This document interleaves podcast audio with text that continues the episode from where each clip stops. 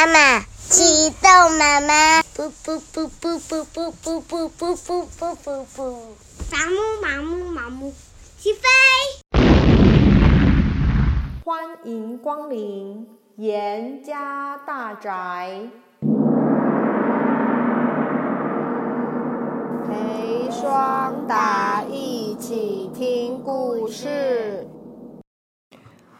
今天我们要讲的故事是《镜花缘》。蓬莱岛上不归人，大船驶离女儿国。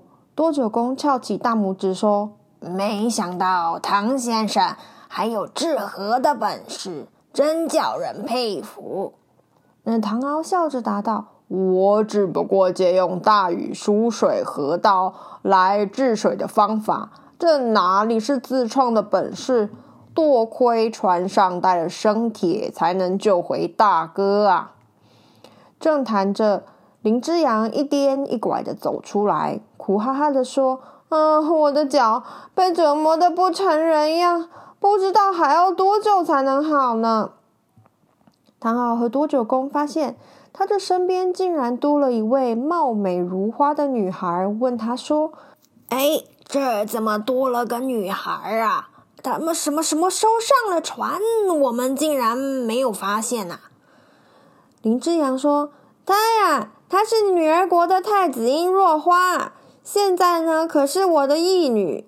她呀躲在我的轿子里面，一起抬上船，所以你们当然没看见啦。”殷若花朝着九公和唐敖行礼示意，说明自己的遭遇。一旁的宛如和兰英高兴极了。心里想，从此船上多一个伴，而且还能听许许多多男女颠倒的新鲜事呢。但是唐敖一听到“花”这个字，好像触动心里什么事情似的，不禁愣住了，猛然想起来，从前在梦神观，梦神曾经托我寻找海外名花，到现在也没有碰上什么花。不过奇怪的是，我所碰到的女孩都以花木作为名字，难道梦神指点的就是他们吗？这个问题在唐敖脑子里徘徊着，但他并没有告诉任何人。不知不觉中，几天的日子又过去了。一天，唐敖三人在后舱闲聊，九公不经意的望向外头的天空，倏地。面色一沉，朝着水手们喊道：“那里，那里有块乌云升上来，马上就有风暴！你们快把帆船拉下，绳索系牢，万一风势太大，也也只好随船飘了。”唐敖看九公紧张成那个样子，也急急的往外面望去。嗯，不过天气晴朗的很，连一丝风也没有。只不过有朵乌云从不远处飘来，唐敖觉得好笑，并说：“呃，多九公，您多疑了吧？难道那小小乌云会有大风暴吗？谁会相信啊？”话还没说完，四面呼呼声响，顷刻间狂风暴雨，波浪滔天。大风将船篷吹得鼓胀，大雨接手把它撕裂。偏偏大海又兴起一阵高过船舱的浪头，眼看大船着要被大海生吞活剥，嘣咔嚓哗啦！失去操作的大船竟然破浪而出，顺风上下翻腾，即使是跑得最快的马，飞得最快的鸟，也追赶不上。船舱里所有的人瑟缩成一团，有的人浑身发抖，有的人脸色发青。不过唐敖的心却异常的平静。人的生命是多么的脆弱，随时有死亡的可能，何必苦苦争名夺利？而如今我想通这些，什么地方是我的去处呢？暴风雨继续刮着，看样子一时也停不住。沿途虽然有停泊的地方，可是风势太大了，根本没有办法停靠。风暴连袭三天才略略减小，大家费尽力气，终于把船停靠在一座山脚下。林志阳松了一口气，说：“我从小就在海上来来往往，这么大风暴还是头一遭见到。如今弄得我头昏脑胀，也不知道到了什么地方了。”九公东看看西瞧瞧，掏空了脑脑子，才想起说：“啊，这里不就是普渡湾吗？瞧，眼前这座山。”比东口、灵凤两座山还高大呢。唐敖眼见满山苍翠，顿时神清气爽，很想上岸走走。林之阳受了风寒，有气无力的交代说：“嗯，九公，你陪我妹夫去吧，记得记得记得早点回来啊。”沿途走着走着，多九公说：“这里啊，是海外最南边的土地。”如果没有遇上风暴，我们哪里到得了这儿啊？听说附近有座美如仙境的小岛，叫做小蓬莱呀。唐敖又想起梦神的话，心里想着：嗯，小蓬莱，难道这就是我归去的地方吗？他不禁加快脚步，走了好一会儿，迎面望上一块一块石碑。上面刻着“小蓬莱”三个大字，唐敖心中又惊又喜，跟随九公绕过峭壁，穿过一片松柏丛林，上面结石累累，用舌头舔一舔，竟然满口清香。再朝着四面望下去，真是山明水秀，风景美极了。更奇怪的是，山里白鹤、麋鹿一类的动物。见了人，不但不躲避，还任人抚摸，十分驯服。唐敖情不自禁地说：“遇上这场大风暴，能够来到这个人间仙境，真是我们的福气呀！”哎呀，山上的景致的确很好，可是马上就要天黑了，山路崎岖难走，我们得赶紧下山才对。更何况林老板病着呢，我们回去晚了，他会担心的呢。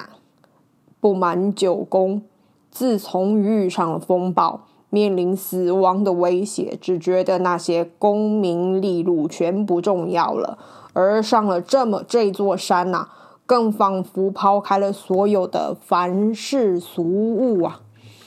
我其实不想回去了呀。多九公又惊又疑的说：“啊，什什么？人家读书入了魔，叫做书呆子。难道唐先生游山玩水也要成为了游呆子吗？啊，快点走了，别开玩笑啦！”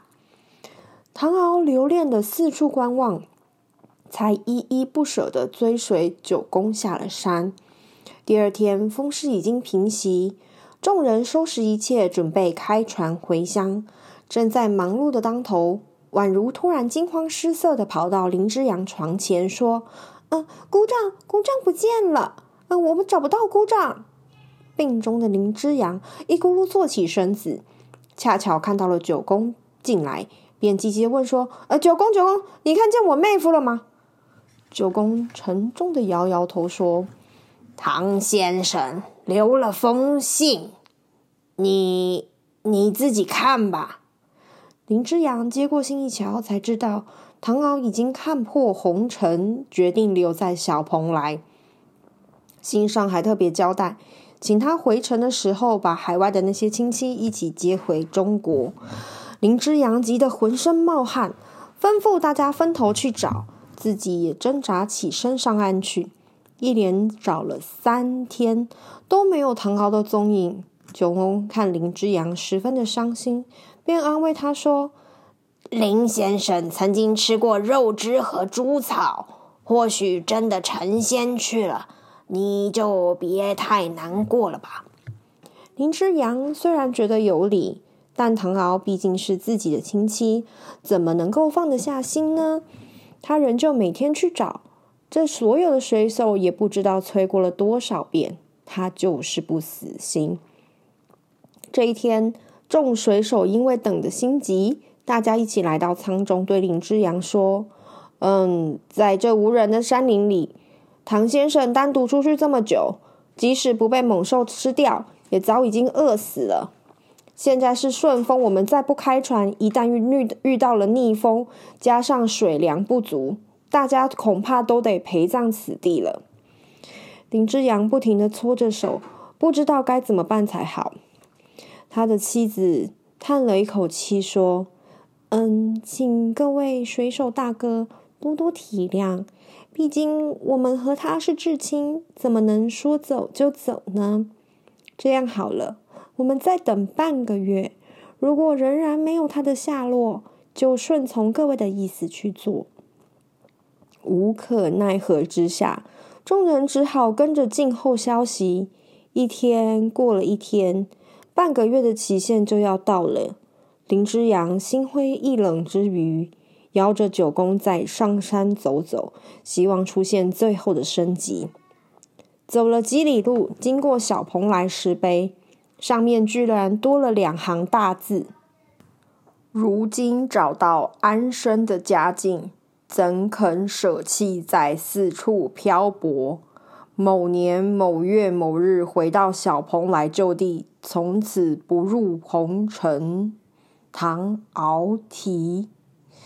九公勉强挤出一丝笑容，拍拍林之阳的肩膀说：“唐先生。”真的成仙去啦，我们回去吧。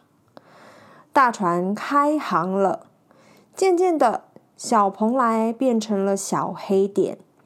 林之阳仍然不停的望着，他喃喃自语说：“唉，妹夫，放心修仙去吧，我会照顾小山母子，并且完成你的心愿。”把那些海外的亲友们一起接回故乡的，你就别担心了吧。